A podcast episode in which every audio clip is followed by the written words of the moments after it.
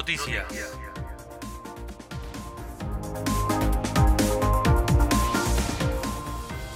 Está permitida la circulación sin restricción horaria en la provincia. Lo anunció el gobierno a través de la jefatura de gabinete y la medida se extenderá hasta el viernes 1 de octubre.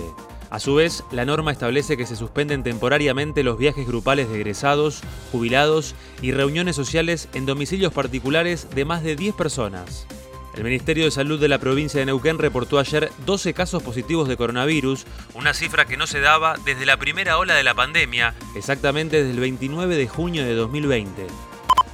Importante incendio en Picún Leufú.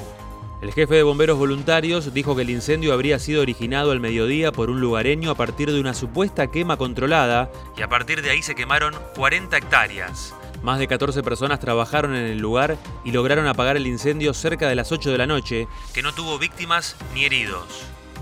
Deportes. Copa de la Liga. Por la decimosegunda jornada, Estudiantes derrotó 2 a 1 a Patronato. Colón venció 1 a 0 a Central Córdoba en Santa Fe. Platense y Argentinos empataron 0 a 0. Independiente derrotó a Huracán 1 a 0 en Parque de los Patricios y River en el Monumental venció 1 a 0 a Arsenal.